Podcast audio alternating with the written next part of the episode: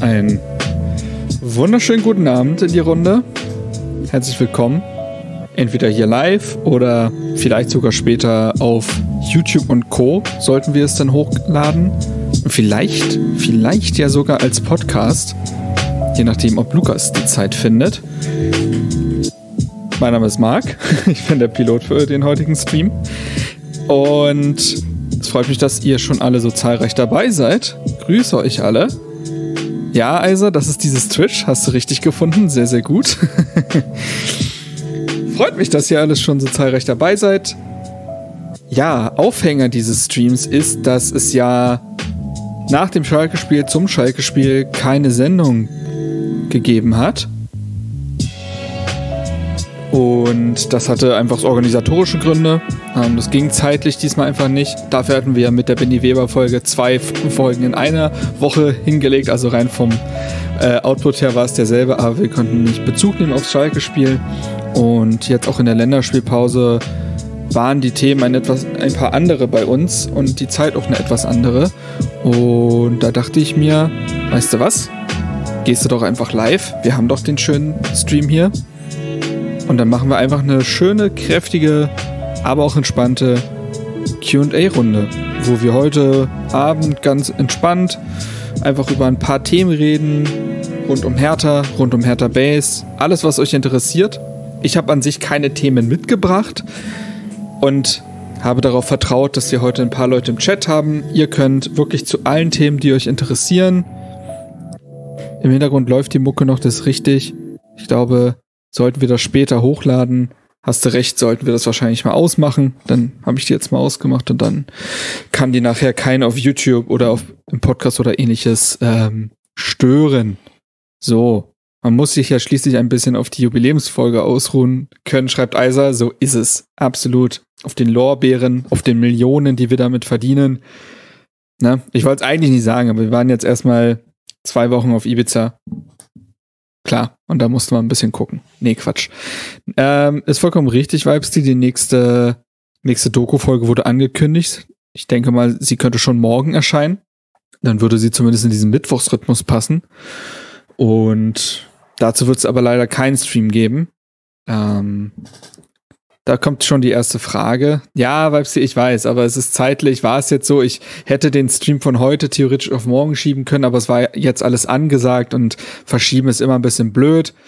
Deswegen, aber es wird ja noch ein paar Folgen geben. Es wird ja noch ein paar Folgen geben und dementsprechend, ähm, ja, zwei Wochen auf Ivica, Olic, ja, äh, den haben wir auch gesehen. Ähm, Pfanne 1988, 1988, langsam, schreibt FM24 schon vorbestellt und wird es hier ein härter Rebuild auf dem Kanal geben? Ich glaube, ich kann beides mit Ja beantworten. Also vorbestellt habe ich es mir tatsächlich gestern und es gibt schon länger die Pläne, hier einen äh, auf, auf dem Hertha Base Twitch-Kanal ein Football Manager 24 Hertha Karrieremodus zu starten. Und ähm, dementsprechend, ja, an mir soll es da eigentlich nicht scheitern. Ich kann mir auch vorstellen, dass ähm, Benny, nicht Benny Weber, unser Hertha-Base Benny, ähm, da auch Bock drauf hätte und gelegentlich vorbeischauen könnte und könnte man da so eine Art Trainer-Co-Trainer-Ding draus machen. Aber ja, tatsächlich ähm, ist das auf jeden Fall eine Content-Idee, die wir haben. So, ihr seid schuld, dass wir mit einem Fehlbetrag von 1,5 Millionen rechnen in der laufenden Saison, schreibt Kevin. Ja, der, der Geldkoffer, die Geldkofferübergabe war auf der letzten Mitgliederversammlung. Ähm, richtig. Grüße an alle Beefy Ultras. Steven schaut auch vorbei. Wunderschön. Dann bitte wieder mit Soundboard. Ja, guck mal, ich hab doch, ich hab, guck mal, ich hab doch alles hier. Ne, also, wenn du, oder wenn du sowas willst. Jungs, attack, attack, go. Habe ich oder das hier. Ich habe ihm, äh, wir, wir, haben uns, wir haben uns unterhalten und äh, wir haben uns lange unterhalten dann auch. Äh, ich war überrascht über diese Aussagen, ja, äh, nicht erfreut, ja, muss man ganz klar sagen. Also dementsprechend sind wir, sind wir versorgt. Ihr könnt aber gerne jederzeit bei ähm, auf unserem Discord bei Twitch Feedback könnt ihr auch gerne noch mal andere Clips für den Soundboard, alle andere Töne vorschlagen. Ich überlege es mir. Und dann vielen lieben Dank fürs Folgen, Folusch. Ähm, Äh, Bene fragt, ob man eigentlich äh, subben kann, also ob man hier ein Abo dalassen kann auf Twitch. Noch nicht. Dafür muss man entweder Twitch Affiliate sein oder zweite Stufe Twitch Partner. Und das erreicht man erst, wenn man eine gewisse Hürde überwunden hat. Warte, ich guck mal live nach. Dann sind wir alle ein Stück schlauer. Ähm, was das nochmal für eine Hürde war. Sekunde. Wo ist denn das? Übersicht. Hier, glaube ich, war das. Genau. Der Weg zum Affiliate. So. Erreiche 50 Follower. Das haben wir, das haben wir dank euch schon längst erreicht. Dann muss man insgesamt, also das, äh, äh, und jetzt kommen die Leistungen, die man quasi innerhalb von 30 Tagen erfüllen muss. Das wird jetzt schon nichts mehr. Ähm, da muss man insgesamt acht Stunden streamen, an sieben verschiedenen Tagen streamen und im Durchschnitt mindestens drei Zuschauer haben. Auch das erreichen wir natürlich. Es geht einfach nur um die Stream-Qualität beziehungsweise Quantität so rum. Und äh, das wird jetzt aber sich in der Zukunft bestimmt einrenken. Dann kriegt man diesen Affiliate-Status und dann ähm, ja wird das klappen. So, was ist deine Meinung zum Brüggemann-Rücktritt? Ja, gute Frage, sehr gute Frage. Ähm, die Frage ist, wo fängt man da an? Ich glaube, bei der Art und Weise, des Ganzen. Bei der so, Sekunde, ich muss mal hier Multitasking betreiben und ähm, ein paar Fragen mir rüber kopieren in ein Dokument, damit ich die äh, tatsächlich mir aufheben kann. So, dann sind die notiert. Ähm, also bei der Geschichte zu Klaus Brüggemann. Ich habe ja schon mal vor einigen Monaten mal in Podcast sehr ausführlich aufgearbeitet, wie sich Klaus Brüggemann während der Wahl zum Präsidenten verhalten hat als Aufsichtsratsvorsitzender, wo es ja nicht nur meinerseits Kritik gab, sondern vor allen Dingen ja auch vom Ältestenrat von und von Kai Bernstein selbst damals, als es darum ging, dass Klaus Brüggemann eindeutig seine Kompetenzen überschritten hat, indem er eine Wahlempfehlung ausgesprochen hat und so als Aufsichtsrat, also nur als kontrollierendes Gremium plötzlich gestaltet hat. So. Ähm, und da habe ich schon mal aufgearbeitet, dass einige Dinge bei Klaus Brüggemann, mh, dass das Ungereim Ungereimtheiten sind. Und das ging insofern weiter, als das auffällig war, das muss nicht von ihm kommen, aber immer wenn Themen bei Hertha in die Öffentlichkeit geraten, andersrum. Nein, immer wenn der Aufsichtsrat bei Hertha in Entscheidungsprozesse ähm, eingebunden war, spätestens dann haben Medien, besonders von einem Medienhaus, ganz oft Wind davon bekommen. Und immer wenn es vor allen Dingen um die Person Klaus Brüggemann ging, haben die Medien davon Wind bekommen. Teilweise auch mit exklusiven Statements. Und das ist erstmal eine Art, die ich schwierig finde. Die war schon bei anderen Personen in diesem Verein schwierig, aber sie ist es auch bei Klaus Brüggemann. So. Und in diese schwierige Art reiht sich jetzt auch der Abgang von Klaus Brüggemann ein, denn ich finde es, ich finde es schwach, das kann man so beschreiben, glaube ich, ich finde es schwach, sieben Minuten vor dem Beginn einer, der Mitgliederversammlung, wo es diesen Abfallantrag gegeben hätte, via Medienmeldung zurückzutreten und sich auch nicht auf dieser Mitgliederversammlung sehen zu lassen, sondern das Statement, wo er nochmal gegen sehr viele Personen persönlich schießt, vom Vizepräsidenten Fabian Drescher vorlesen zu lassen. Mit dem schönen ersten Satz, jeder, der mich kennt, weiß, dass ich mich nicht wegducke. Da bei aller journalistischen Distanz, da muss ich dann doch ein bisschen lachen, ähm, wenn man darüber nachdenkt, dass er, er eben nicht auf dieser Mitgliederversammlung war. Und so, wie es mir jetzt mehrere Leute aus dem Verein geschildert haben, wusste der Verein nur wenige Minuten vorher davon. Es ist nicht so, dass es erst dann an die Presse ging. Es ist, äh, der Verein hat am selben Tag auch erst davon erfahren. Und das ist, ähm, das ist stillos. Das ist stillos und das zeichnet ein Bild von jemandem, auch mit dem, was ich gerade alles vorher erwähnt habe. Das zeichnet das Bild eines Menschen, dem es sehr viel auch um sich selbst ging, um das Ego ging, nicht um den Verein, denn sonst würde man das anders, sonst würde man das anders handhaben. Ist ja ganz einfach. Ähm, es gibt ja, denn wir sprechen hier noch gar nicht über den Inhalt. Vielleicht gibt es ja sogar Gründe dafür, die man nachvollziehen kann, warum Klaus Brüggemann zurückgetreten ist. Aber so wie es bei Ingmar Pering war, so wie es auch bei einem Jürgen Klinsmann war, die Art und Weise des Abgangs mit dieser Öffentlichkeit, mit dieser sich selbst nochmal ins Rampenlicht rücken, diese, diese Art und Weise korrumpiert quasi den Inhalt. Weil man sich fragt, naja, warum hast du das nicht, in, äh, hast du das nicht intern geäußert und warum hast du dich nicht den, mh, hm, warum hast du dich nicht der Satzung hingegeben, dessen Verein, für den du so lange tätig warst? So, und das finde ich, ähm, das finde ich erstmal sehr, sehr schwierig, muss ich sagen. Das finde ich sehr, sehr schwierig und das reiht sich, wie gesagt, in die letzten Jahre eines Klaus Brüggemann ein. Oder die letzten ein bis zwei Jahre so. Ähm, und ich finde es immer ein bisschen schwierig, zurückzutreten und dann lange Statement zu verfassen, wo man erstmal alle äh, unter den Bus wirft. Das ist erstens nicht, äh, nicht gerade stilvoll und zweitens hätte man diese Dinge ja auch mal intern äußern können und soweit ich es mitbekommen habe, gab es in diesen offiziellen Gremiensitzungen, die man so halt hat im Verein, da ist es nie zum Eklat gekommen oder zur Diskussion ähm, oder zur krassen Kritik. Und das finde ich dann, ja, das, das, das, das, das ist nicht die richtige Art und Weise. So, gewisse Inhalte seines Statements kann ich noch nicht komplett nachvollziehen.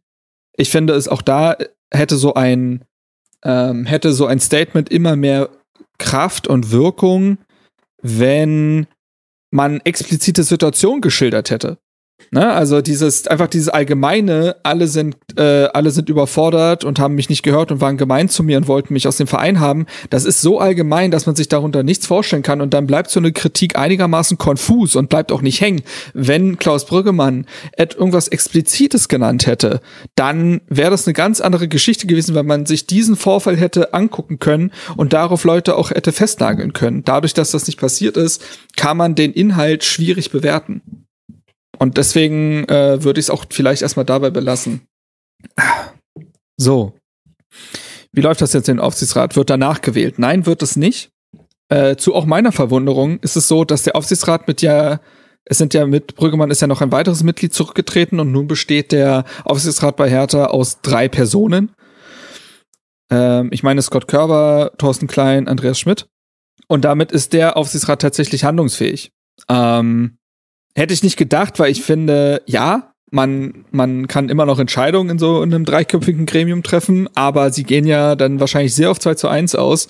Und da könnte es schnell dazu kommen, meiner Meinung nach, ohne dass ich da jetzt irgendwem was unterstellen möchte. Dafür kenne ich die Person zu, zu schlecht oder ähnliches. Ähm, das kann schnell überhand nehmen, glaube ich, dieses Verhältnis.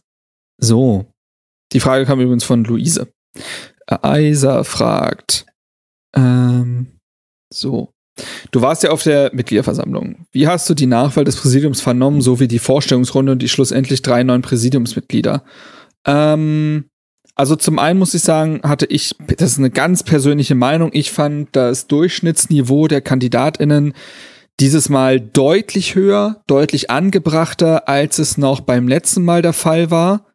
Ähm, vielleicht haben da die Kontrollmechanismen besser gegriffen, weiß ich nicht. Trotzdem gab es ja mit 21 Kandidatinnen, wovon glaube ich dann aber nur 19 vor Ort waren, reichlich. Also es wurde jetzt auch nicht krass ausgesiebt. Aber da hat, haben sehr viele Menschen daran teilgenommen an dieser Wahl, die meiner Ansicht nach angemessene Kompetenzen für solch ein Gremium mitgebracht hätten. Und das, das ist das erstmal zum Allgemeinen. Also es hätte auch neben den drei schlussendlich gewählten mehrere KandidatInnen gegeben, die diesem Gremium entsprochen hätten, glaube ich. So. Haben ja auch die Stimmen gezeigt. Also da gab es ja auch mehr Leute mit gewissen Aussichten. So. Ähm, also das ist das eine. Die Vorstellungsrunde haben die Leute unterschiedlich zu nutzen gewusst. Ähm, ich fand sie insgesamt auch ein bisschen knackiger als beim letzten Mal. Das ist jetzt aber nur noch eine selektive Wahrnehmung. Das kann ich nicht mehr verifizieren, ob es diesmal kürzer war. Aber irgendwie wirkte es etwas besser äh, durchgeplant. Äh, und drei Minuten fand ich angemessen. Daraus konnten die Leute was machen in der jeweiligen Redezeit. Und Leute haben es aber unterschiedlich zu nutzen gewusst. Also es gab schon einige Reden, bei denen man danach gedacht hat, ja gut, jetzt habe ich aber weder etwas über dich noch über deine Motivation, noch überhaupt über deine Ziele für dieses Präsidium ähm, in Erfahrung bringen können. Das war dann ein bisschen dünne. Ähm, so. Und ich glaube, zu den drei neuen, äh, zu den drei neuen Mitgliedern kann und möchte ich noch gar nicht so viel sagen. Ich finde, alle drei haben sich gut präsentiert auf der, äh, bei der Vorstellungsrunde. Alle drei haben offensichtliche Kompetenzen für solch ein Gremium und ich finde es, äh, dass jetzt die Privatperson Max quasi findet, ist schön, dass völlig durch Zufall, ohne dass es extra erwähnt werden musste oder herausgestellt werden musste, es wurde auch sehr divers gewählt mit den drei letztendlich gewählten und ähm, dementsprechend finde ich, das ist erstmal eine interessante Mischung ähm, und dementsprechend glaube ich, dass man da, dass es eine positive Geschichte, positive Geschichte ist. So. Ähm, und dann hatte noch Weibstil gefragt, ob ich schon die Copper TS Folge mit Fabian Rehse gehört habe. Nee, habe ich nicht. Ich habe nur Positives vernommen äh, von Leuten, die es gehört haben und ich habe auch ähm, ein, zwei Statements schon gelesen. A apropos Cross-Promo, ähm, wenn ihr Instagram habt, könnt ihr sehr gerne dem Instagram-Kanal RBB Fußball folgen. Die RBB Sportredaktion hat jetzt einen Fußballkanal auf Instagram und ist damit endlich auch mal auf diesem Gremium vertreten.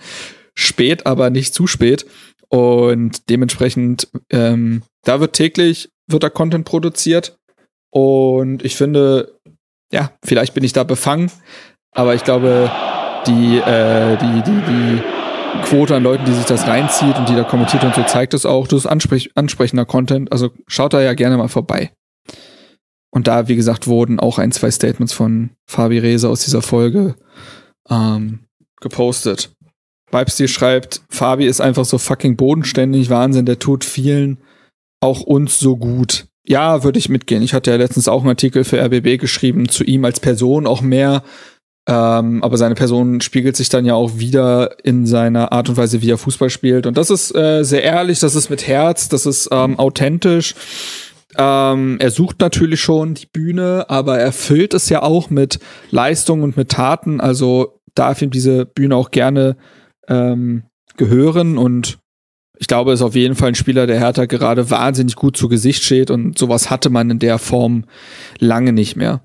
Luise fragt, wie hast du die Gersbeck-Rede auf der Mitgliederversammlung empfunden? Ähm, authentisch, ehrlich, mh, mm, er war nervös, ganz klar. Äh, man hat sehr gemerkt, dass er die Rede sehr stark abgelesen hat. Dadurch wirkte es ein bisschen es wirkte dadurch nicht unauthentisch, aber es wirkte ein bisschen hölzern, wenn man das so sagen kann, einfach in, wie er es rübergebracht hat. Ähm, so. Das ist das eine. Und der Inhalt, der war, der hat sich jetzt nicht so krass davon abgehoben, äh, von dem, was er damals schon in dem, in dem, ähm, in dem Statement auf der Homepage gesagt hatte. Ich fand, ich fand sie in ein, zwei Prozent ein bisschen besser indem er davon spricht, dass es, dass er den größten Fehler seines Lebens begangen hat und ähnliches. Und meine Information zufolge hat er sich selbst ausgesucht, auf der MV zu reden. Und er hat es sich auch selbst ausgesucht, die Fans nochmal zum, zur Diskussion nach dem ähm, Mittwochstraining ist es, glaube ich, ähm, einzuladen und da nochmal mit denen zu diskutieren. Das sind, finde ich, also da ist schon mal, abseits vom Inhalt dieser Rede, sind diese beiden Gesten, finde ich, die gehen schon mal in eine sehr richtige Richtung, indem man nicht den Konflikt scheut, indem man das nicht verschweigen möchte und jetzt sagt, ja, ja, jetzt gucke ich nach vorne und äh, jetzt konzentriere ich mich aufs Sportliche und jetzt können wir mal bitte alles das zur Vergangenheit lassen. Ich habe doch die Diversion erhalten und jetzt ist doch gut. Das passiert nicht und das finde ich, Darüber sprach ich ja in unserer Podcast-Folge. Für mich ist ganz entscheidend, wie sich Marius Gersbeck jetzt in den nächsten Wochen, Monaten, wenn nicht Jahren geben wird äh, bei Hertha BSC. Und ähm, diesen Schritt finde ich erstmal sehr positiv. So, dass diese Rede, da hätte ich jetzt auch ehrlich gesagt, da fehlt mir die Fantasie, welche Worte er hätte wählen können, damit alle äh, die, die er bislang nicht überzeugt hat, doch ähm, dass er die doch überzeugen kann. Da, wie gesagt, da fehlt mir die Fantasie. Ähm, ich kann mir vorstellen, dass Leute, die etwas mh, mit sich uneinig waren, vielleicht etwas mehr in die Richtung geschubst wurden, äh, ihm eine zweite Chance zu geben. Ach so, und was ich auch noch mal erwähnen wollte, das hat er auch noch mal äh, erwähnt in der Rede, dass er die Menschen, die zurückgetreten sind, von, also beziehungsweise die, die, die ihren Mitglieder, Mitgliedsstatus aufgegeben haben, aufgrund, explizit aufgrund seiner Personalie, da, den hat er ja auch versucht, daher zu telefonieren und mit den Leuten zu sprechen und konnte auch einige davon überzeugen, im Verein zu bleiben. Das reiht sich, wie gesagt, in die Gesten ähm, ein, die er aktuell vornimmt und das finde ich erstmal sehr positiv. Meine Meinung zu all dem könnt ihr nochmal in der Podcast-Folge hören. Ähm, aber das erstmal nur zu der Art und Weise, wie er sich seitdem gibt. Und es wurde auch damit honoriert, dass er sowohl mit Applaus begrüßt wurde, als auch nach der Rede verabschiedet wurde. So, ähm, Eiser fragt, Habt ihr eigentlich intern die Jubiläumsfolge in irgendeiner Art und Weise gefeiert oder ist da noch etwas geplant? nee, nee, wir haben das, nee, wir haben das nicht mehr gefeiert eigentlich. Wir sind seit jeher wahnsinnig glücklich darüber, wie die Folge angekommen ist, wie sie immer noch ankommt.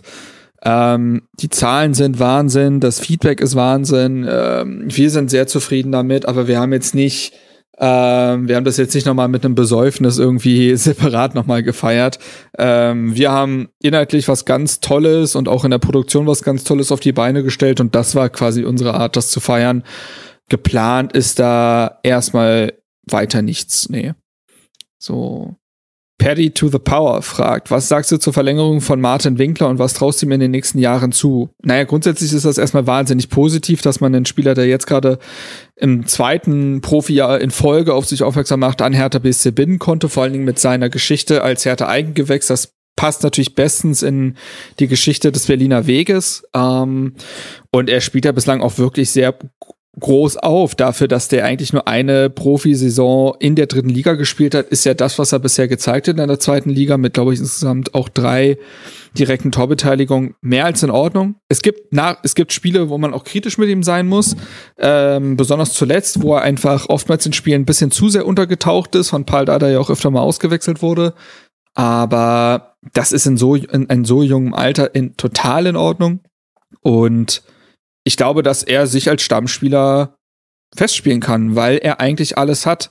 Er ist wahnsinnig schnell, generell einfach einen sehr guten Körper, er ist sehr beweglich, hat eine, also ne, ist einfach sehr agil in allem, sehr beweglich, ähm, sehr gelenkig, sehr schnell, ähm, sieht den Mitspieler, kann aber auch selber abschließen.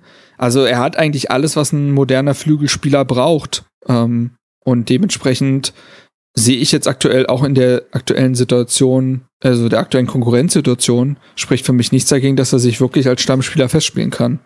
Ähm, Pompey schreibt, bei Winkler passt in manchen Situationen die Entscheidungsfindung noch nicht, aber wie du meintest, ist in den jungen Jahren noch zu verzeihen, die Anlagen sind aber alle da. Ja, würde ich auch sagen, dass die Entscheidungsfindung noch nicht immer sitzt. Das stimmt.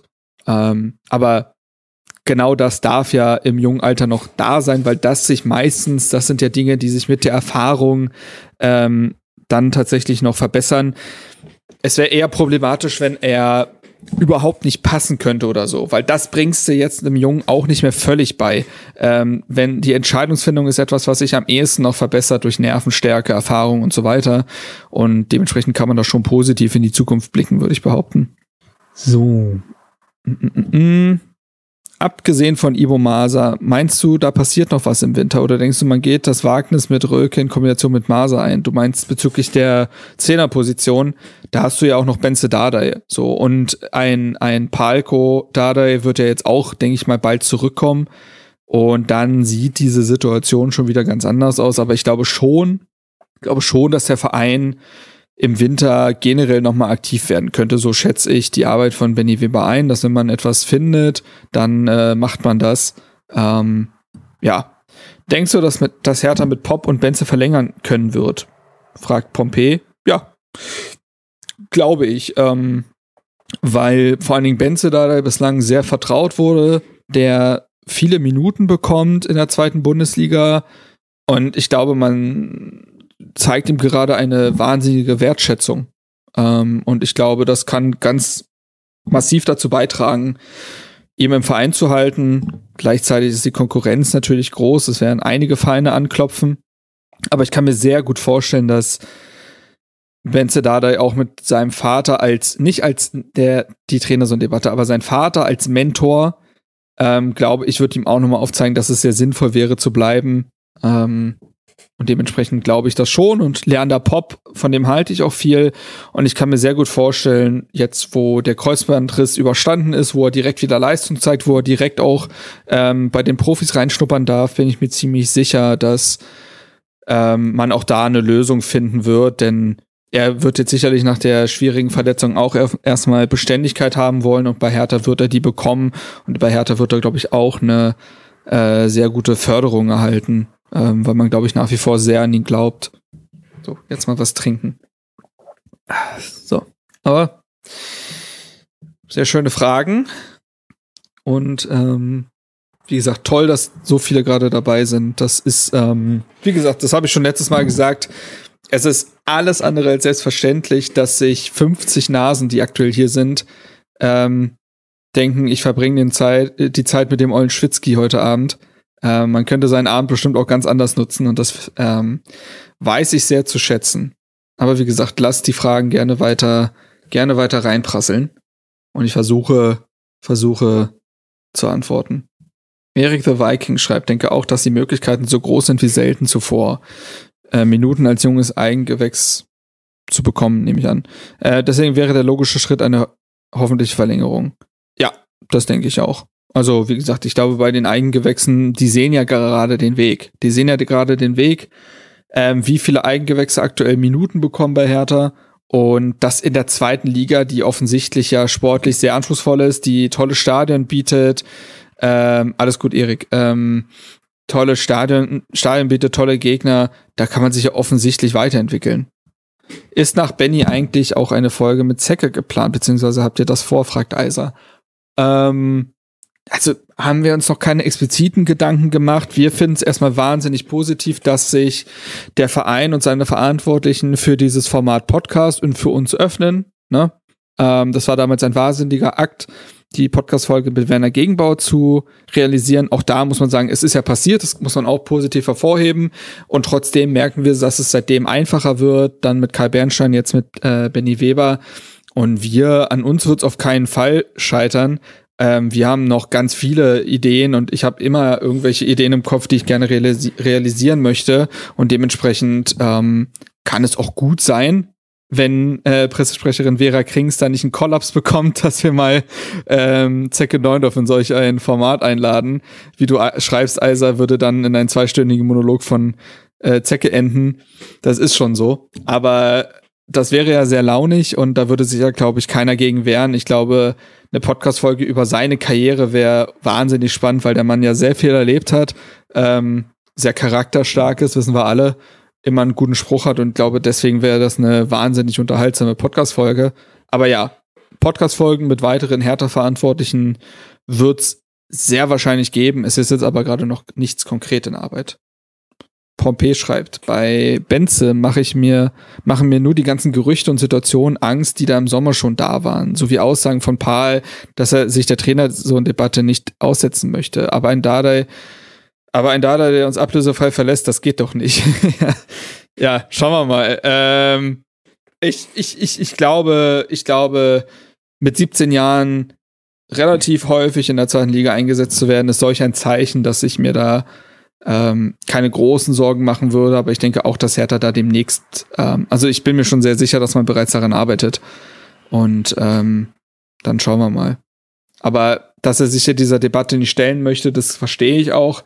Aber das war ja auch bevor die Saison losgegangen ist. Jetzt normalisiert sich das ja immer mehr, so dass ich glaube, dass das bald auch kein Thema mehr sein wird, zumal Benze sich ja auch akklimatisiert und mittlerweile sportlichen Wert hat für diese Mannschaft. Ich spreche da vor allen Dingen das Kiel-Spiel an, wo er einen Unterschied gemacht hat. Also wird sich diese Debatte, denke ich mal, auch bald auflösen. So. Presseabteilung bei Hertha ist auch nur ein übler, ist auch ein übler Job, schreibt Luise, da ständig was los. Ja, ja, ist glaube ich, ist glaube ich nicht so einfach. Ist glaube ich tatsächlich nicht so einfach. Ähm, weil von aus allen Ecken was kommen kann. Es hat sich ja schon beruhigt, aber besonders diese Windhorst-Zeit muss wahnsinnig anstrengend gewesen sein als Pressesprecher, weil du nichts antizipieren konntest und morgens ins Büro gekommen bist und dir dachtest, ach so, okay, oh ja, okay, es, ah, okay, es brennt wieder, perfekt. So. Ach so, ich hatte eine Frage vorhin nicht beantwortet. Oh, leider muss ich, weiß ich jetzt nicht mehr, wer sie gestellt hatte. Vielleicht war es sogar Cabby. Ähm, zu meinen Punkten, meinen, meinen, meinen, meinen Aspekten gegen Schalke. Ähm, ich hatte ja damals auch einen Artikel dazu geschrieben zu dem Spiel und für mich waren. Vielen Dank fürs Folgen, äh, DJ Cartman. Ähm, ich glaube, äh, ähnliche, also ähnliche Stärken und Probleme wie in den äh, vorherigen Spielen. Man hat äh, sehr, sehr, sehr, sehr ruhig gespielt. Das fand ich bemerkenswert, denn ich glaube, klar, der, die Verlockung ist groß, in so einem Spiel gegen einen sehr verunsicherten Geg Gegner voll drauf zu gehen. Aber lass Schalke mit den Konterspielern, die sie haben, ähm, lass die mal das 1 zu 0 machen in diesem Stadion und dann haben die ein Momentum und ähm, spielen dann auf, dann kann das sehr schnell nach hinten losgehen. Deswegen konnte ich die Art und Weise, wie Paldada hat spielen lassen, sehr gut nachvollziehen. Man hatte dann ja auch, auch weil ich glaube, Hertha hat gerade eine Situation, die man lange nicht mehr hatte. Man kann sich so ein Spiel deswegen auch erlauben, weil man mittlerweile um seine Stürmer weiß und um seine Torqualitäten weiß. Du weißt, dass du mit Prevliak, Tabakovic und Rese du wirst eine Situation bekommen, die musst du nicht erzwingen dadurch, dass du alles nach vorne wirfst. Und das ist eine Situation, die natürlich sehr beruhigt und die dann Ruhe ins eigene Spiel bringt. Und das hat funktioniert. Und man muss weiterhin drüber sprechen, dass Hertha Probleme im Zehnerraum hat, dass diese Doppelsechs aus, aus, aus ähm, Buchalakis und Dardai Tempodefizite hat, aber ich finde, die Viererkette hat sehr stabil gewirkt. Ich finde, dass äh, Marc Oliver Kempf immer mehr der alte Kempf wird. Tjag Ernst zeigt herausragende Leistungen und spielt, als ob er schon seit 100 Jahren bei Hertha im Tor stehen würde. Also es gibt insgesamt sehr viele positive Aspekte. Dieses Spiel hätte anders ausgehen können, das, das, das ist so. Aber dass Hertha jetzt auch mal etwas mehr Glück auf seiner Seite hat und solche Spiele für sich entscheidet, spricht auch dafür, dass die Mannschaft einfach eine andere ist in der, in der, in der Leidensfähigkeit, in der Widerstandsfähigkeit, in der Geschlossenheit das ist in der Mentalität, das ist eine andere Mannschaft und so und diese Mannschaft hätte das Spiel gegen Kiel sehr wahrscheinlich verloren und hätte das Spiel gegen Schalke sehr wahrscheinlich nicht gewonnen. Und da sind viele weiche Faktoren dabei, aber die stimmen jetzt deutlich mehr als in den Jahren zuvor. Oh Gott, hier kommen ganz viele Menschen rein, die ich gerade kenne. Ja, grüß dich doch, grüß dich doch, Hannes, mein Schatzi.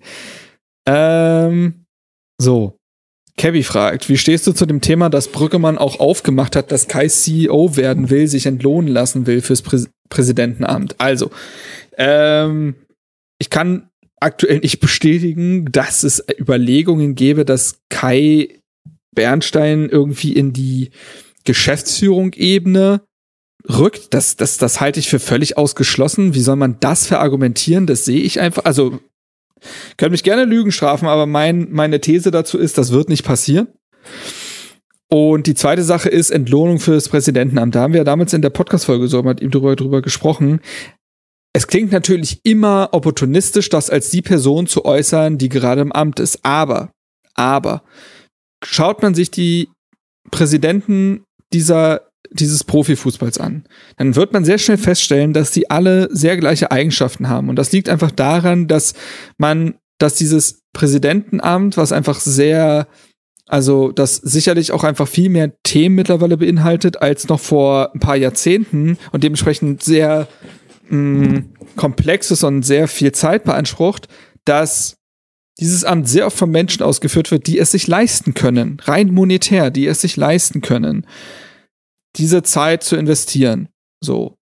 Kai Bernstein arbeitet aktuell nicht in seiner Firma, zumindest größtenteils nicht, weil er sich diesem Amt verschrieben hat. Nun ist das vielleicht eine besondere Form, dieses Amt auszufüllen, aber wenn man sich dieses Engagement wünscht von seinen Präsidenten und von seinen Präsidiumsmitgliedern, dann sollte es meiner Meinung nach auf jeden Fall eine Diskussion über eine Aufwandsentschädigung geben. Es ist natürlich sehr stark zu be ähm, zu beachten, dass dieses Amt nicht finanziell lukrativ da sein, da sein darf, also dass man keinen falschen Anreiz setzt. Aber ich finde die Diskussion finde ich tatsächlich sehr legitim, wie man diese Aufwandsentschädigung gestaltet, weiß ich nicht genau, aber soweit ich es mitbekommen habe, ist Hertha auch einer der letzten Clubs, wo es gar keine Form der Entschädigung quasi gibt, Aufwandsentschädigung gibt für Präsidiumsmitglieder und den Präsidenten. Dementsprechend ist diese Debatte sowieso ähm, ist ja Debatte sowieso eigentlich überfällig.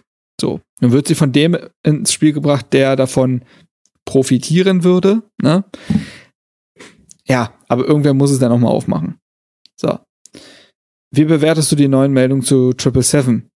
Ähm, ja, bin jetzt, also, ich habe das jetzt auch natürlich noch nicht komplett gelesen. Ich habe es eher überflogen. Ähm, also ein paar Zahlen habe ich mir gemerkt, aber es zeichnet ja weiterhin das Bild eines, eines, eines, einer Firma, die Fake it till you make it quasi betreibt, die also mit wahnsinnig hohen Summen spielt, um immer weiter in den Wirtschaftsebenen nach oben zu klettern, um irgendwann so groß und mächtig zu sein, dass ihnen etwaige Personen nichts mehr können. Das ist ja, also, das ist ja quasi der durchgespielte Kapitalismus. Und das, ähm, so zeichnet sich das Bild, ne? Also ich nehmt das bitte nicht für bare Münze, was ich jetzt sage. Das ist das Bild, was sich durch diese Artikel ähm, zeichnet. Und Tom Herrich hat ja bestätigt, dass Triple Seven bislang alle abgemachten Zahlungen absolut pünktlich ähm, gezahlt hat. Das ist natürlich erstmal das Wichtigste. Aber klar, wenn jetzt noch mal äh, ein so wahnsinniges Investment wie das zum FC Everton äh, ins Spiel kommt, ich bin gespannt, ob sich Triple Seven damit verheben wird. Aber ich kann da schlichtweg noch keine keine ähm, Prognose treffen. Aber man sollte diese Situation auf jeden Fall weiter sehr ernst nehmen und sehr doll beobachten. So. Der Krankenwagen stimmt mir zu. So. Was hatten wir als nächstes? Steven fragt. Martin Dardai, overrated oder underrated? Das ist eine wahnsinnig gute Frage, mit der ich mich tatsächlich oft auseinandersetze das ist natürlich auch immer die Frage, wen du fragst und ob man gerade überhaupt ein objektives Meinungsbild dazu hat. Ähm, aber Stand jetzt, so wie ich es in den Medien, beziehungsweise anders, wie ich es in den sozialen Medien vernehme, würde ich tatsächlich davon sprechen, dass er aktuell, aktuell ist er overrated. Ähm, ich finde, meine, also mein Take war ja auch, dass man Martin Dada mal ins zentrale Mittelfeld stellen sollte. Aber bislang ist er mit dieser Rolle überfordert. Ähm, man muss dazu sagen, dass ihn etwas begleitet, was ihn jetzt schon seit, seit bestimmt schon über zwei Jahren begleitet. Das ist im jungen Alter trotzdem schon, das ist eine beachtliche Zeit für so ein junges Alter er ist wahnsinnig verletzungsanfällig und Paul Dardai hat es ja auch letztens beschrieben, dass er mit, glaube 18 nochmal sehr stark gewachsen ist und dass es dann darum geht, vorzubeugen, dass er sich nicht ständig Muskelverletzungen abholt. Er rennt aber ständig mit Muskelverletzungen rum und das ähm, das, das, das beschränkt ihn natürlich äh, im Tempo und so weiter. Ähm, wann spielt Martin Dada, wann marschiert er mal 90 Minuten? Das passiert eigentlich nicht. Und das ist natürlich, das, das, das ist ein Umstand, der es natürlich kompliziert macht. Ähm, ich finde, dass er Fähigkeiten mitbringt, die, die, die sehr interessant sind. Seine Spieleröffnung ist sehr, sehr gut, kann sehr gut sein. Er leistet sich aber auch da oftmals kapitale Fehler. Ähm, ich finde, dass er generell, was Thema Spielintelligenz angeht, sehr gut ist und ich finde auch, dass er ähm, manchmal auch Defensivsituationen sehr gut liest. Also er ist ein Spieler, der sehr gut nach vorne verteidigen kann, weil er da sehr gut antizipiert. Gleichzeitig geht ihm aktuell echt das Tempo ab. Manchmal geht ihm die, äh, die Robustheit im Zweikampf ab, wobei das schon besser geworden ist. Ähm, und ich finde, aktuell stabilisiert er dieses Mittelfeld nicht und ist manchmal ein bisschen mehr Teil des Problems als Teil der Lösung. Ähm, das kann, könnte in einer anderen Doppelbesetzung des Mittelfelds anders sein und es könnte auch mit einem fitten Martin Dada anders sein. Deswegen spreche ich ganz klar davon, dass wir da von der aktuellen Situation sprechen. Ich bin sehr gespannt, über welchen Martin Dada wir der, am Ende der Saison sprechen werden, ob er dann einen Sprung gemacht hat oder nicht. Ähm, denn langsam muss man auch sagen, muss ein gewisser Schritt kommen. Ich glaube, er wird 22, das ist immer noch sehr, sehr jung. Aber es ist dann trotzdem sein, ich glaube, dann insgesamt fast viertes Profijahr. Und da muss irgendwann auch mal eine Entwicklung wieder zu sehen sein, denn aktuell ist er nicht wirklich besser als der Martin Dardai, der damals äh, in der Bundesliga aufgeschlagen ist. So. Mm -mm -mm. So. Luise fragt, machst du dir Sorgen, weil die Anleihe in zwei Jahren, bin mir da nicht sicher, zurückgezahlt werden muss, da wir bis dahin eher nicht erste Bundesliga spielen werden. Das heißt keine größeren TV-Einnahmen, geschweige denn Europapokal. Ähm, Natürlich ist das ein Riesenthema für Hertha BSC. Ähm, Tom Herrich hatte jetzt, glaube ich, in der Medienrunde zu den Hertha-Finanzen vor der Mitgliederversammlung bestätigt, dass Hertha sich ein zweites, also Hertha ist nicht zum Aufsteigen verdammt. So, und Tom Herrich wird da die Situation der Anleihe schon im Kopf haben. Wie sich das finanziell gerechtfertigt, weiß ich nicht. Ich weiß nicht genau, welche Pläne es dahingehend gibt. Da wollte sich Tom Herrich auch, auch, auch auf der Mitgliederversammlung nicht wirklich in die Karten schauen lassen. Ähm, aber ja, tatsächlich ist das, das, das ist ja der Hauptumstand, warum man sagt, dass Herthas Situation nach wie vor wahnsinnig angespannt ist, weil man da, weil da echt die Zeit tickt und man da echt noch eine, eine Bombe aus entschärfen muss, eine finanzielle. Ähm, das wird, das wird nicht einfach und wenn du mich jetzt so per se fragst, ich weiß gerade nicht, wie Hertha das bewerkstelligen möchte. Ich habe das, ich habe, ich kenne dazu keinen Plan. Ähm, aber Tom Herrich bestätigt, dass Hertha nicht aufsteigen muss. Ich bin mir aber ziemlich sicher, ich bin mir ziemlich sicher, dass Hertha im zweiten äh, Jahr aufsteigen muss und bis dahin weiterhin die Kosten so reduziert haben muss, dass du, dass du dann wieder auch schwarze Zahlen schreibst. Ähm, ob man das dann wieder mit einem Kredit oder ähnliches auslöst, das kann ich dir, das kann ich dir nicht sagen. Aber ja, es, genau das ist, glaube ich, einer der Gründe, warum Herthas finanzielle Situation nach wie vor, die ist nach wie vor richtig schlecht. Das, das, das kann man gar, das, das kann man gar nicht dramatisieren. Hier, ich kann ja mal ein paar Meinungen zu, zu Martin Dade vorlesen. Pompey schreibt, seine langen Pässe aus dieser Position sind unglaublich wichtig für unser Flügelspiel. Das ist, das stimmt, das, das ist richtig. Er hat ja auch das Tor gegen Schalke vorbereitet. Marius schreibt, Marton underrated von den Fans her, overrated vom Trainer. Die Fans hatten ihn, haten ihn zu krass, Paul, Paul setzt zu sehr auf ihn. Ich lasse das einfach mal so stehen. Ich, wie gesagt, möchte es einfach nur mal kurz vorgelesen haben.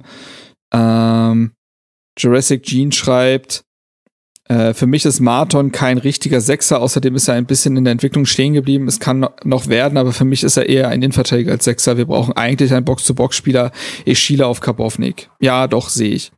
ich. Also, wie gesagt, ich glaube auch, dass Hertha aktuell, wenn es keinen Zehner gibt, dann ist Herthas Mittelfeldbesetzung aktuell schwierig.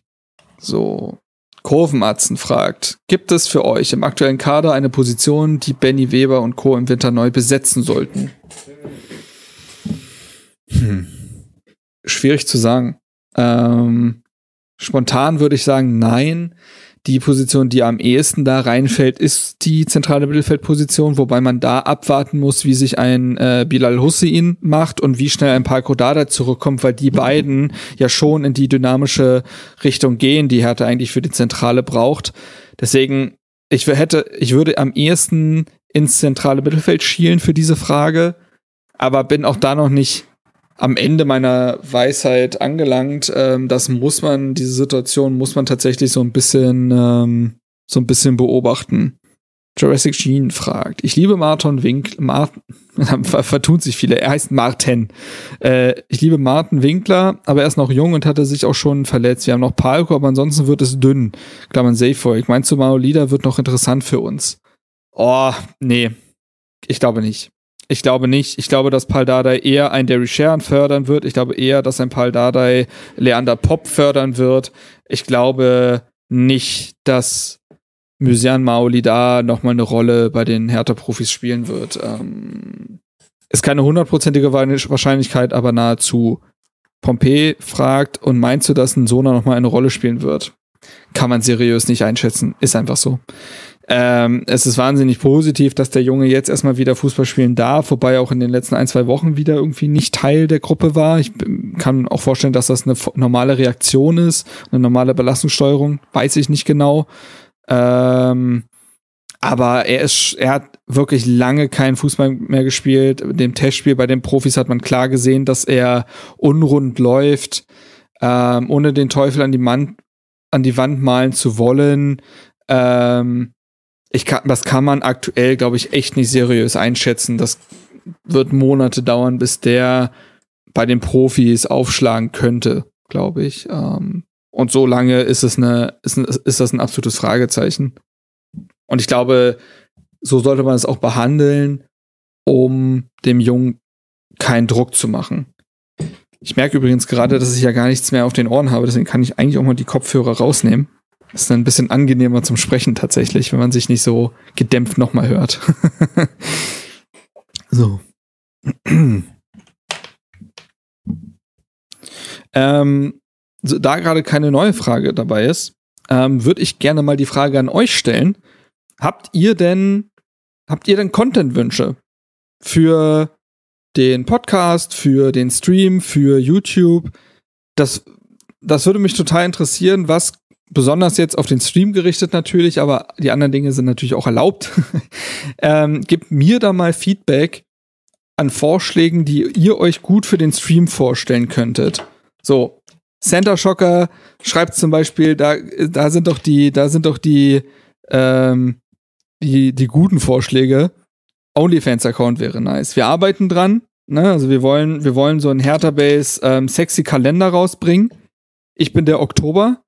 Also dementsprechend, das sollte drin sein. Äh, Diego fragt, hast du die neue Staffel von Haro Hey Podcast gehört und wenn ja, wie fandest du die Folgen? Nee, habe ich nicht. Ähm, liegt auf meinem riesigen Podcast-Stapel. Aber es sind ja, glaube ich, zeitlose Geschichten, also wird man ja auch noch später dazu reinhören können.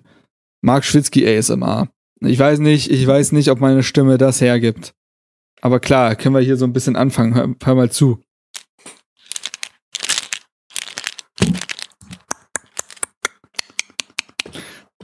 Oh Gott, ist das unangenehm. Wie können, wie, also das habe ich mich eh schon gefragt. Wie, wie können Menschen das? Wie, wie, wie, wie können Menschen bei diesem ASMR-Thema, für die Leute, die es nicht kennen, ASMR ist sowas, ist sowas, soll sowas Audiosensitives sein, was Leute entspannt, indem sie einfach nur so einzelne Töne hören, Leute äh, Leute irgendwie flüstern oder klopfen an klangvolle Gegenstände und das soll dann besonders entspannt sein. Erstens finde ich das einfach nur aufreibend und zweitens ähm, weiß ich nicht, wie Menschen dabei bei dem Produzieren dieser ASMR-Sachen ernst bleiben können, weil es doch sehr unangenehm ist tatsächlich. Pfanne wünscht sich Watchalongs. Ja, musste sagen, was genau. Also was ich ausschließen kann, ist, dass wir jetzt hier Hertha-Spiele zusammen gucken, außer es handelt sich um Testspiele. Ähm, das ist eine ganz andere Sache, aber das Problem ist, bei Hertha-Pflichtspielen muss ich in der Regel arbeiten und dementsprechend ähm, lässt sich das nicht, lässt sich das nicht wirklich umsetzen. So. Folosch fragt, vielleicht so eine Art Hertha, so eine Art Quiz-Content mit Hertha-Bezug. Ja, könnte ich mir sehr gut vorstellen tatsächlich. Ähm, ich meine, dass Dennis von Hertha TV, das er jetzt schon ein, zwei Mal gemacht hat, ich habe es mir nicht angeguckt, aber ich habe gesehen, dass diese Videos existieren.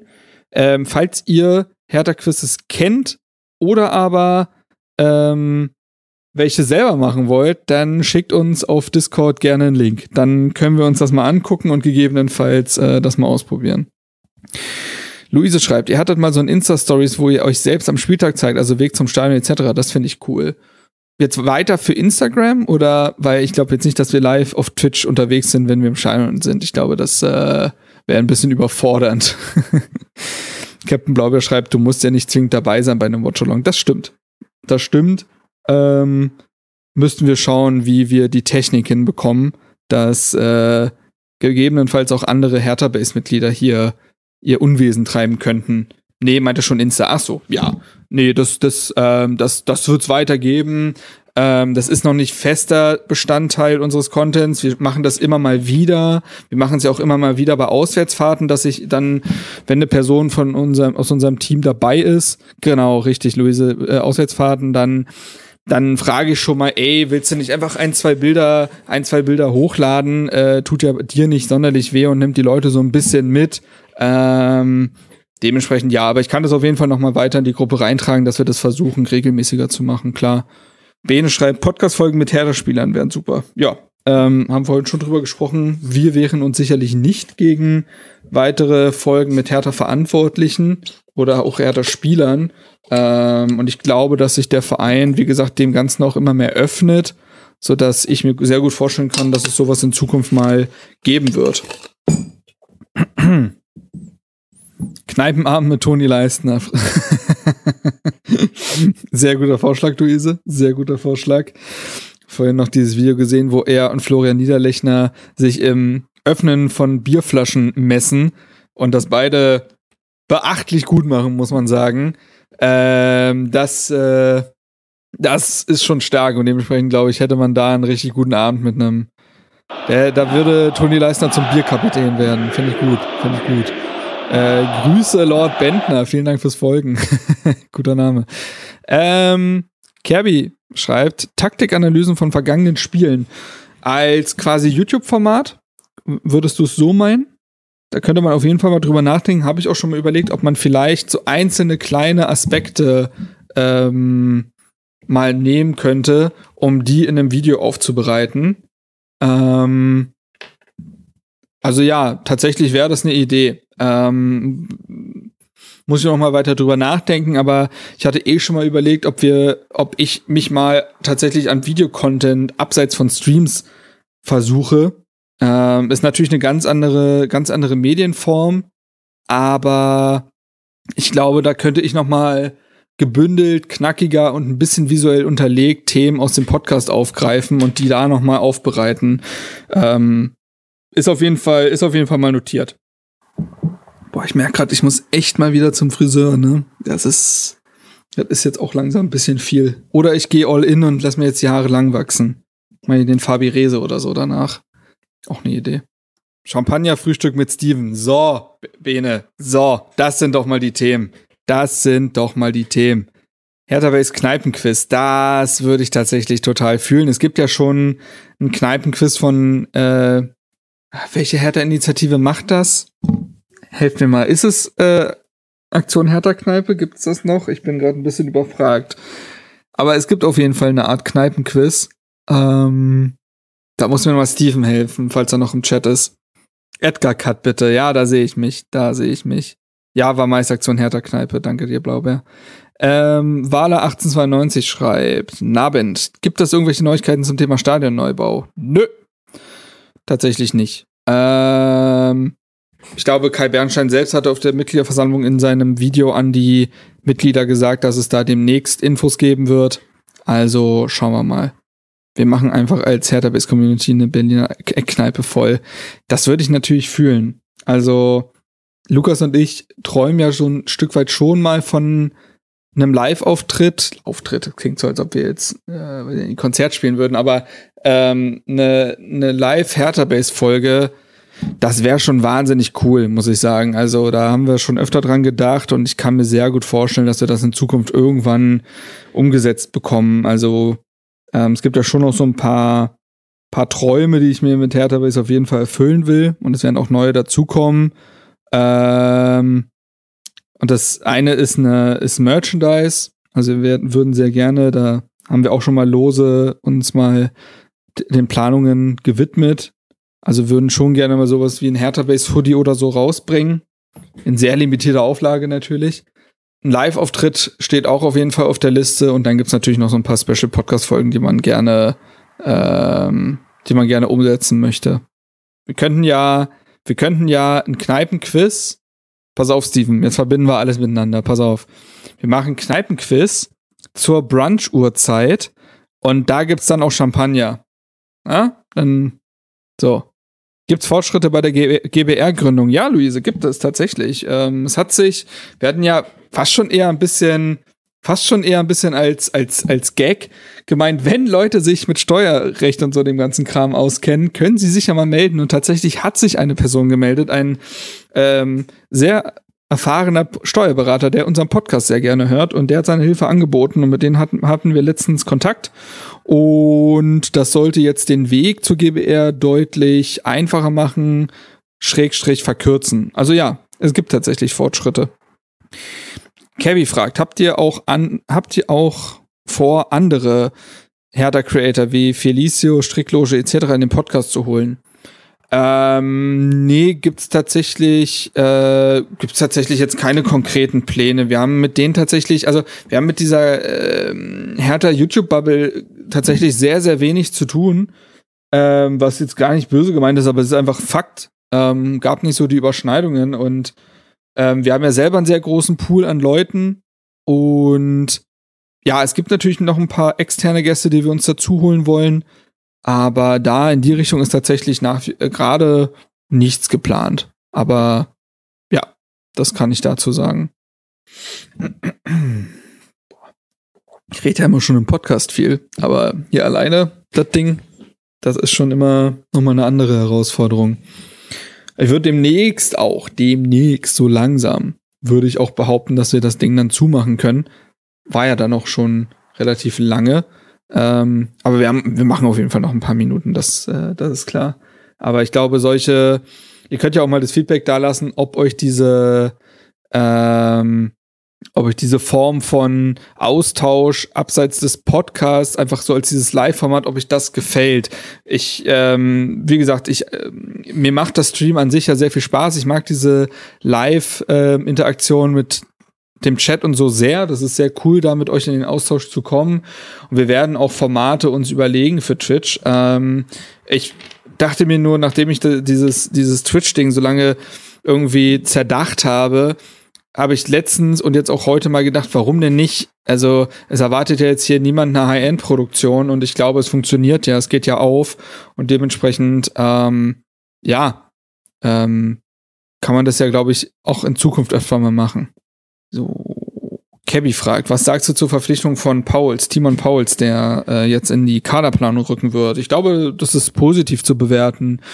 Ähm, also erstmal abseits von seiner Posi Person ist es, glaube ich, sehr gut. Erstens, dass Benny Weber nicht mehr allein verantwortlicher ist. Das ist nicht ihm gegenüber böse gemeint, sondern ich glaube, dass die Belastung im Transfersommer eine außerordentliche gewesen sein muss. Und ich glaube, dass Hertha und jeder Verein davon profitiert, wenn man sportliche Verantwortung auf mehreren Schultern verteilt. Das ist das Erste. Das Zweite ist, es steht natürlich Hertha auch erstmal gut zu Gesicht, dass man auch mal wieder in die Expertise im Verein investiert. Ne? Man hat über Monate lang, hat man jetzt nur über Stellenkürzungen, Kündigungen und so weiter gehört. Und da findet natürlich auch ein Brain Drain statt. Ne? Also du, du verlierst natürlich auch Kompetenz und ich glaube, dass du das wieder aufbauen musst. Und ich glaube, da ist sowas erstmal als Zeichen sehr, sehr gut. Ob Timon Pauls jetzt der Heiland ist, das kann ich nicht beurteilen. Ich finde, dass der FC Augsburg abseits seiner Sport, seines sportlichen Abschneidens in den letzten Jahren schon einer der kreativeren und interessanteren äh, ähm, Einkäufer im, im Bundesliga-Fußball war.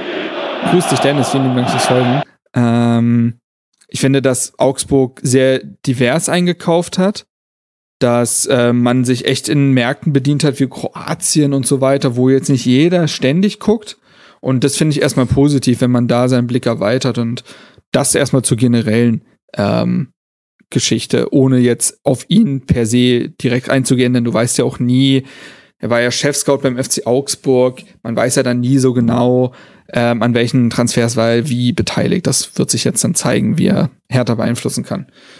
Ähm, Eiser fragt, wie geht's für dich eigentlich beruflich weiter? Sport 1 war jetzt dein nächster, war ja jetzt dein nächster erster Artikel, oder? Ja, das ist richtig, genau. Ähm, hatte jetzt meinen ersten Artikel für Sport 1 geschrieben.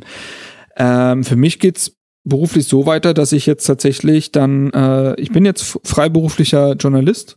Ähm, war ein bewusster Schritt, der natürlich nicht völlig ohne Risiko ist, aber ähm, es gab auch keine große Alternative, als dass ich jetzt mal kurz eine Festanstellung vorliegen hatte. So transparent kann ich sein. Das ist einfach in der Regel in dieser Branche nicht so. Ähm, ich fühle mich wirklich, wirklich wohl beim RBB. Das kann ich nicht anders sagen. Sowohl inhaltlich als auch persönlich. Das ähm, kann ich wirklich nicht anders sagen. Ähm, bin da sehr zufrieden. Ähm, krieg da viele Möglichkeiten und das macht Spaß.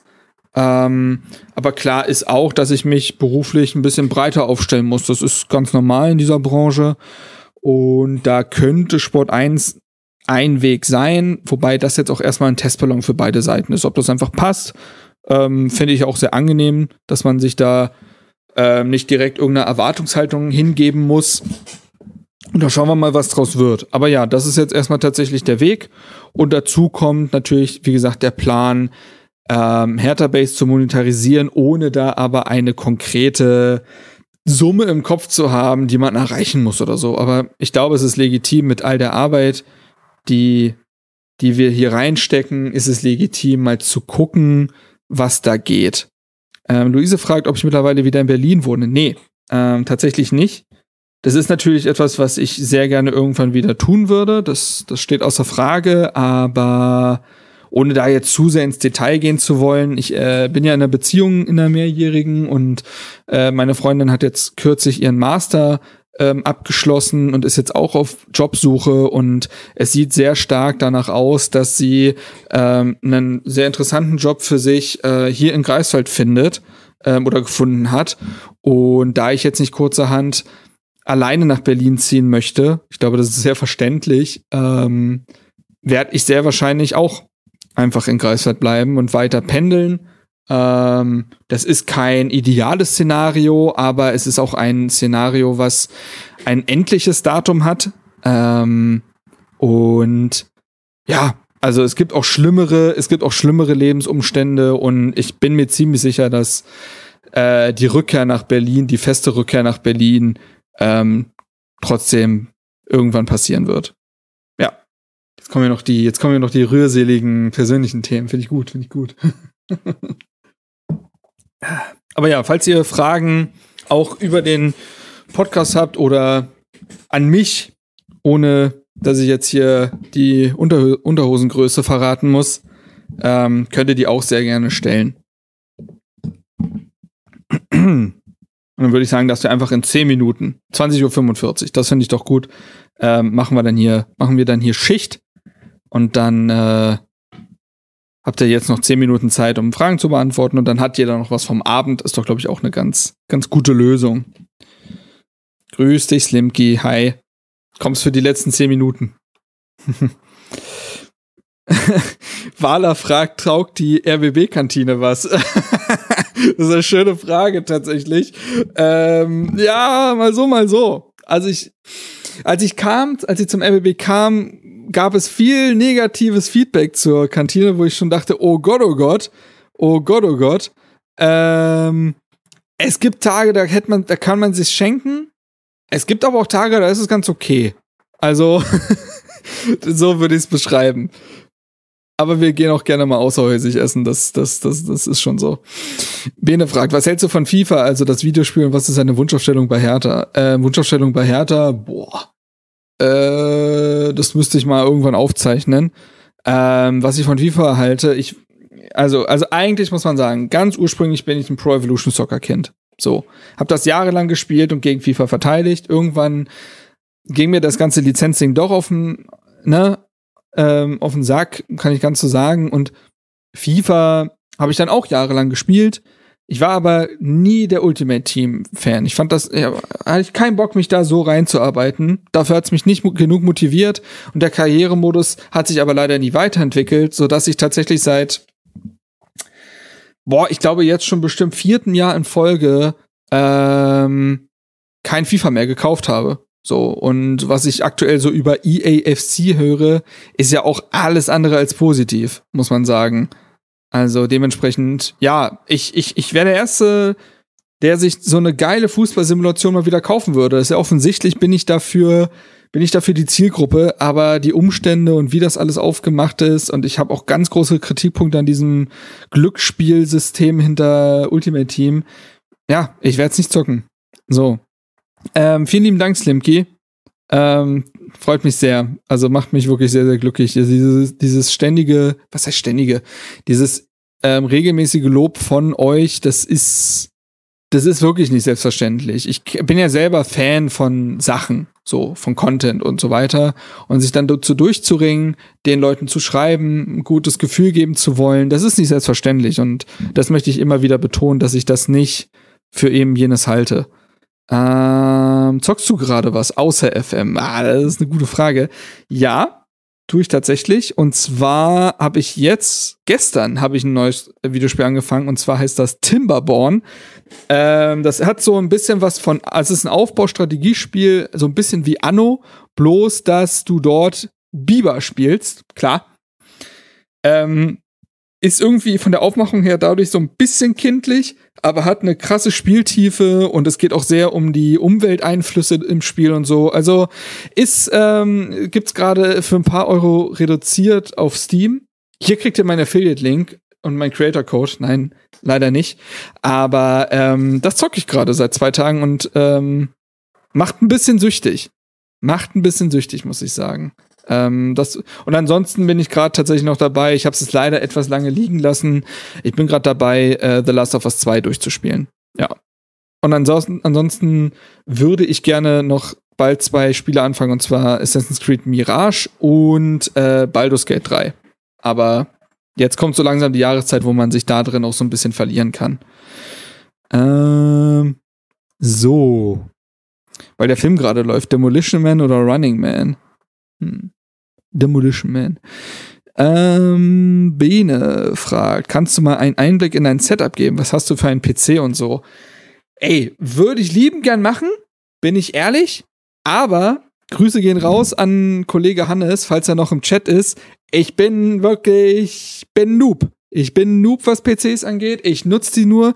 Tatsächlich, Hannes und mich hat zusammengebracht. Damals mit Hannes habe ich lange Zeit auch zusammen gestreamt, dass er mir damals mein PC zusammengestellt hat. Wir kannten uns über Twitter und wir ich mir die Sachen bestellt habe und ihn hier live zugeschaltet habe, wie ich den zusammengebaut habe. Und das war das erste Mal, dass ich einen PC zusammengebaut habe. Das muss im Jahr 2021 gewesen sein. 20, 21? Bin mir nicht mehr ganz sicher. Und ich bin sehr, sehr schlecht in diesen Dingen. Ähm, ich kann irgendwann mal meine, meine, ähm, meine Liste raussuchen, was für ein Setup ich hier habe. Ähm, ich kann dir so viel sagen, dass ich hier mit zwei Bildschirmen arbeite. das kann ich dir, das kann ich dir sagen. Ich habe zwei Bildschirme, das macht das macht Arbeiten und alles weitere sehr angenehm. Ich habe hier mein schönes Stream Deck, worüber ich die Sounds hier beispielsweise einspielen kann. Und ähm, ja, so, so, so. Noch fünf Minuten, Leute. Lasst euch gute Fragen einfallen. Es sind eure letzten für immer. Nein, wie gesagt, das Format macht mir großen Spaß. Vielleicht können wir das nochmal anders gestalten oder so. Aber das wird es in der Form sicherlich, könnte ich mir vorstellen, jetzt immer mal wieder geben. Ähm, so erfahrt ihr noch etwas über den Podcast. Wir haben direkten Austausch, ist doch super. Ähm, Mirbi Muddy übers Schalke-Spiel wurde schon gesprochen, ja. Aber das, äh, das VOD wird es ja geben und vielleicht wird es das auch bei YouTube geben, sodass du dementsprechend das alles auch mal nachgucken kannst. Apple oder Samsung. Ähm, da kann ich ganz transparent sein. Äh, Samsung. hab noch nie äh, Apple gehabt, also kein, noch nie ein iPhone gehabt. Ich hatte früher mal ein iPod, ein iPod Shuffle. Die Elten, Älteren werden sich erinnern, aber das war mein einziges Apple-Produkt in meinem Leben. Ja, vielen lieben Dank, Diego. Das wünsche ich dir auch. Wünsche dir auch einen schönen Abend und mach's gut. JT The Fish schreibt, hat sich Lukas sehr verändert, seitdem er Vater ist. Er ist ein richtiges Arschloch geworden. Ähm, ich glaube, du meinst eher wahrscheinlich mh, hm, auch in seiner Zeit und so weiter. Ähm, also ich muss ja tatsächlich sagen, dass es erstmal ähm, es erstmal sehr, sehr schön ist, dass ich Lukas jetzt auch schon wieder so lange kenne.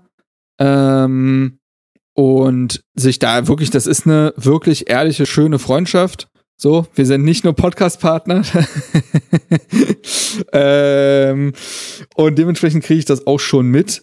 Ähm, und nee, er hat sich nicht verändert, eigentlich. Also, nee, natürlich hat sich seine, haben sich seine Kapazitäten verändert. Das, das steht ja völlig außer Frage. Das sollte so sein.